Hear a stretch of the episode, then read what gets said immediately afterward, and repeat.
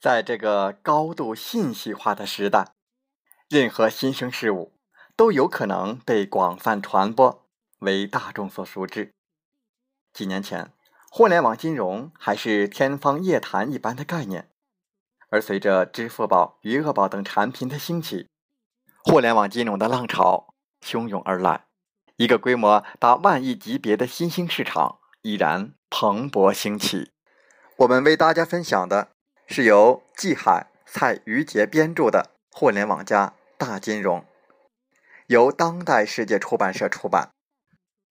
本书从大金融的理念出发，不仅对众筹、P2P 网贷等互联网金融的形式进行详细的阐述，而且从移动互联网金融、大数据与金融的融合、传统银行的转型和变革等时代发展角度。讲述互联网金融的发展趋势，洞察极具价值的商业模式。另外，本书中还涵盖了互联网金融与房地产、保险、养老等领域的跨界融合新模式。互联网加大金融，新常态下的互联网金融革命。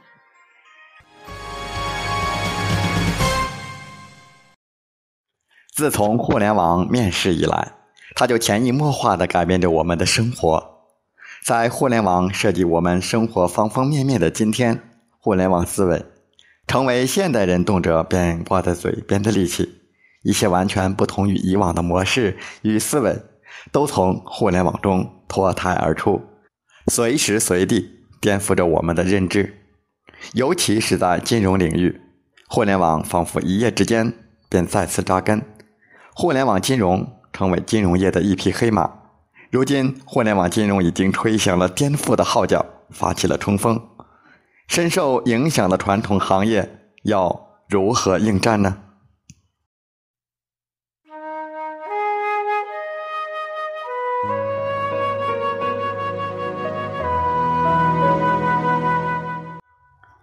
首先，我们来看支付业。移动支付爆发性的发展，支付业几乎溃不成军。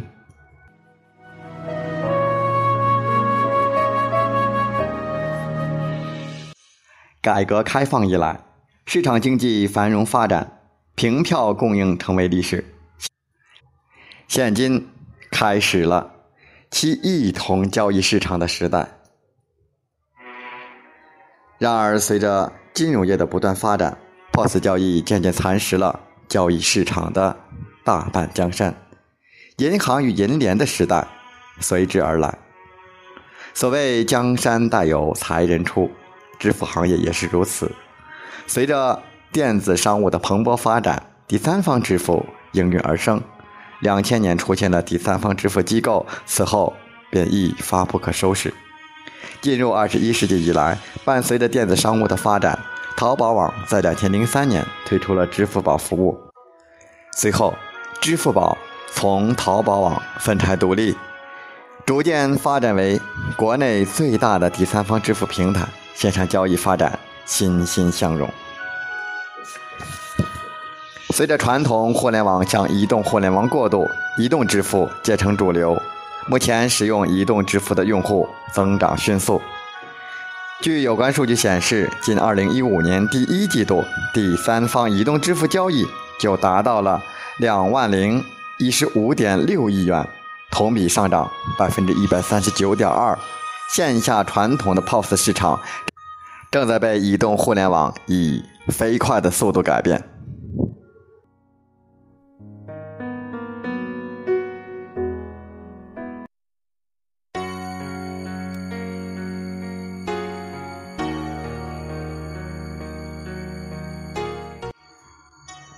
银行业，互联网金融步步紧逼，银行业被迫转型。近年来，互联网及信息通信技术发展迅速，在此基础上，互联网金融得到了进一步的发展。二零一三年六月十三日，支付宝推出了针对个人用户的余额增值服务，即大家所熟悉的余额宝。而京东、苏宁、百度、新浪也不甘落后，随后也推出了小金库、零钱宝、百赚、微财富等理财产品，互联网金融已然建制银行存款。然而，互联网金融的进攻远不止于此。二零一四年，互联网巨头腾讯将目光瞄准民营银行，其旗下的微众银行在十二月十二日获准开业，并于二零一五年一月十八日试营业。一向敢为天下先的阿里，早在二零一四年九月二十九日就已经获得了中国银监会的批准，但却在二零一五年六月二十五日才正式开业。如果说，这仅仅是溅起的一朵小水花，那么李克强总理到访微众银行就是掀起了巨浪。互联网银行尚未营业，便已获得大众瞩目。而随后，总理对回车键的敲击，足不出户的卡车司机就拿到了三点五万元的贷款。互联网金融对银行的攻势进一步加强。传统银行自成立以来，风风雨雨经历了四百多年，其丰厚的历史底蕴是巨大的优势，一时间绝无可替代的可能。然而，互联网金融尽管是新生的事物，但凭借不断的创新发展，已经为传统银行带来了挑战与变数。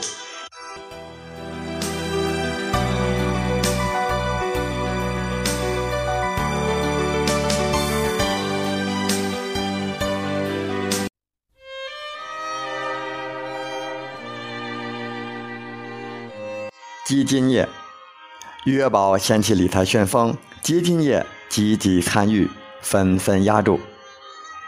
余额宝的横空出世，不仅引发了一系列宝宝的出生热，还将天弘基金一举推上了国内基金公司的顶峰，全民理财的热情就此点燃。作为证券投资机构，基金公司有着很强的专业性，过去参与其中，虽然也不在少数。但是却没有达到普通大众当中的普及。直到互联网金融渗透之后，余额宝等增值业务才使全民理财成为现实。随着这股热潮的风行，诸多互联网企业纷纷前来抢滩，力求分食这一大蛋糕。尤其是各金融公司，更是争先恐后的推出各种各样的理财产品。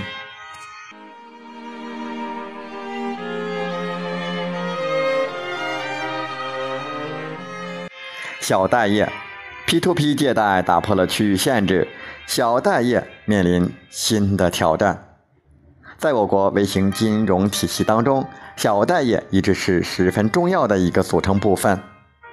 行业内的小额贷款公司是不吸收公众存款、经营小额贷款业务的有限责任公司或股份有限公司，它比银行更加的便捷，比民间借贷更加的规范。尽管自兴起便面临着融资难的问题，但是小额借贷公司仍然在期盼中前行着。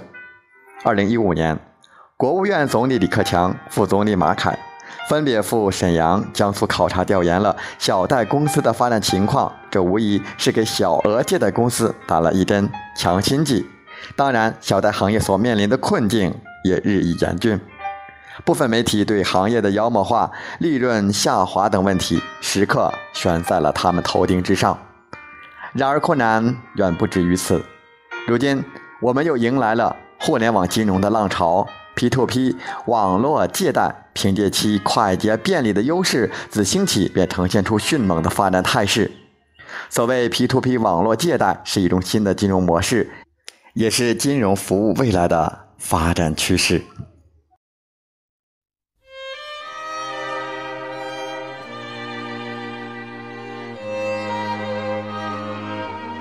保险业，保险业主动出击，互联网保险产品自我更迭。作为朝阳产业，保险业在中国经历了三十多年的高速增长，虽然所取得的成就不容小觑，为国家的发展做出了重大的贡献，但是与发达国家相比，还存在一定的差距。在互联网金融的大潮中，保险业并未像其他行业那样被动的等待，而是主动出击。二零一三年十一月。中国平安联手阿里巴巴、腾讯，推出了国内首家互联网保险企业众安在线财产保险股份有限公司，所有的险种销售和理赔服务都通过互联网来实现。自公司成立以来，先后推出了多种保险产品，首款产品众乐保将受众瞄向了淘宝商户。相关的数据显示，二零一三年的互联网保险业务交易额为三百一十八亿元，而后的二零一四年大幅增长，达到八百五十八点九亿元，同比增长百分之一百九十五。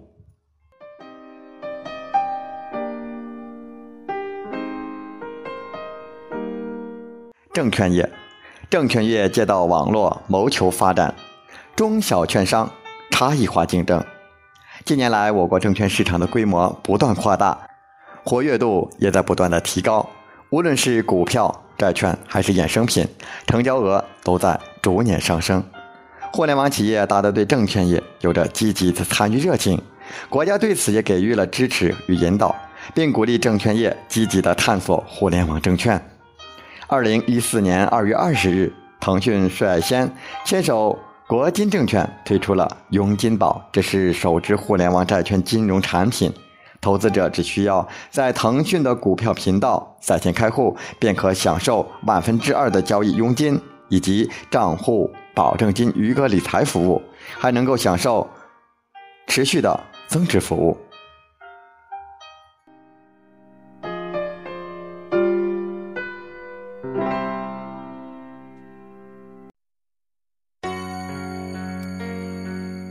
售业，消费由线下转至线上，零售业备受冲击。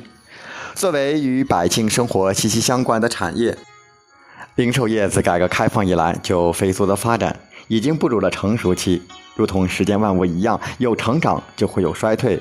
如今的传统零售业就面临着衰退，再加上电商的冲击，传统零售业急需创新与变革。一贯顺应时势的互联网企业也将手伸到了传统零售业。二零一四年二月十三日，京东商城上线了京东白条个人消费贷款服务。用户在使用前需要进行信用评估，通过之后可以凭信用先消费后付款，最高信用额度达到一点五万元。而紧随其后的蚂蚁金服，则在十二月推出了花呗，同样。先消费后付款，电子商务的出现已经极大的冲击了传统零售业。如今赊账服务的推出，可谓又给传统零售业重重的一击。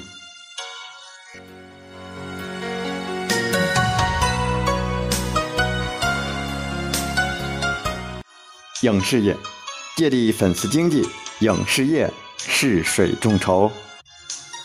影视业是文化产业中不可或缺的组成部分，所带动的经济发展是极为迅猛的。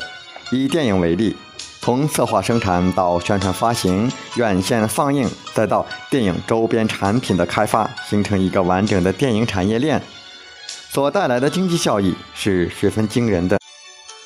二零一四年三月，阿里巴巴领先推出娱乐宝，用户出资便可投资影视作品，一百元起步。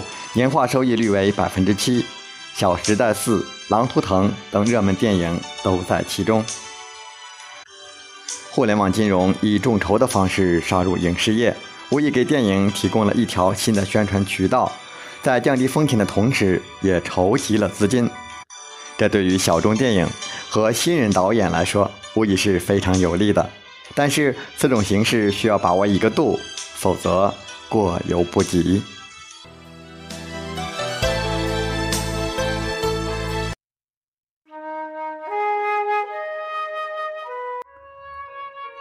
房地产业营销新活力，跨界新姿态。在过去的十几年里，我国经济呈高速增长之势，加之城市化进程加快，房的建筑面积逐年递增，规模也不断扩大，房地产业取得了巨大的成就，为中国经济增长做出了巨大贡献。然而，近年来房价越来越高，国家对此进行了宏观调控，采取了紧缩政策。房地产业陷入了低迷状态。与此同时，风头正劲的互联网金融开始向房地产产业蔓延。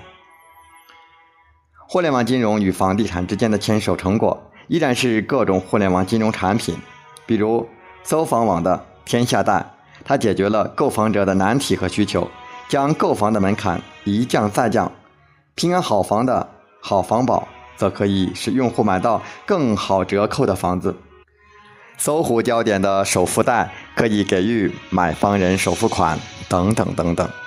目前与房地产有关的互联网金融产品纷至沓来，也确实为低迷的楼市注入了新的活力。但是，本质而言是治标不治本，只是依靠刺激房产消费来回笼部分资金。另外需要注意的是，房地产投资带有一定的投机性，即便是现象风险也是很大的。转移至互联网上，将更加无法得到保证。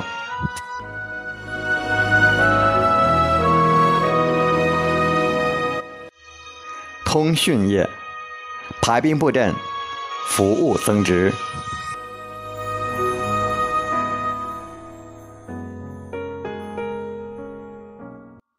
摩尔定律、吉尔德定律以及麦特卡尔夫定律等三大铁律，揭示了信息技术的特点，就是进步神速、较短的更新周期。于是，依托信息技术发展起来的通讯业，其更新周期也相对较短，不断的产品升级换代。基于此，互联网与通信业仿佛是天然的同盟。这也就不难解释。移动、电信、联通何以同时进军互联网金融了？中国电信联合民生银行推出了账户余额理财服务“天翼宝”，正式宣告进军互联网金融。中国联通紧随其后，与安信基金推出了“话费宝”，并与招商银行达成战略合作关系，共同筹建了招联消费金融有限公司，对互联网金融的尝试。更为深入，中国移动则携手汇添富推出了和聚宝。至此，三大运营商又在互联网金融领域重聚，展开新一轮的厮杀。如今，诸多企业蠢蠢欲动，纷纷入局互联网金融。对于三大运营商来说，他们汇聚的庞大用户群体是不可忽视的优势，仅起步就高出其他企业一截，市场前景不可限量。在互联网金融的冲击下，传统行业或是被动的参与，或是主动的出击，但无疑都受其影响，有的甚至发生了颠覆性的改变。然而，这仅仅只是一个开始。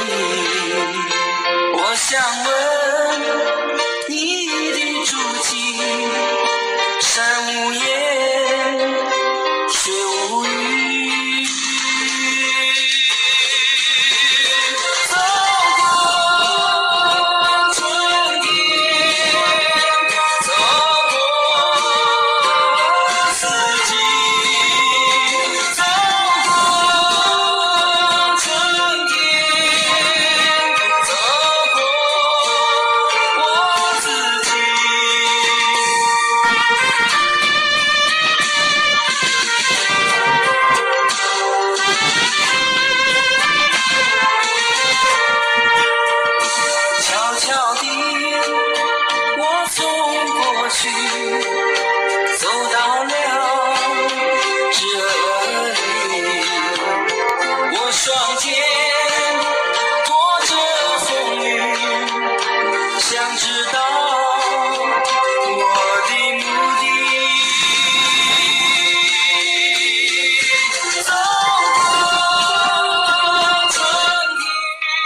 好了，在节目就要结束的时候，我想说。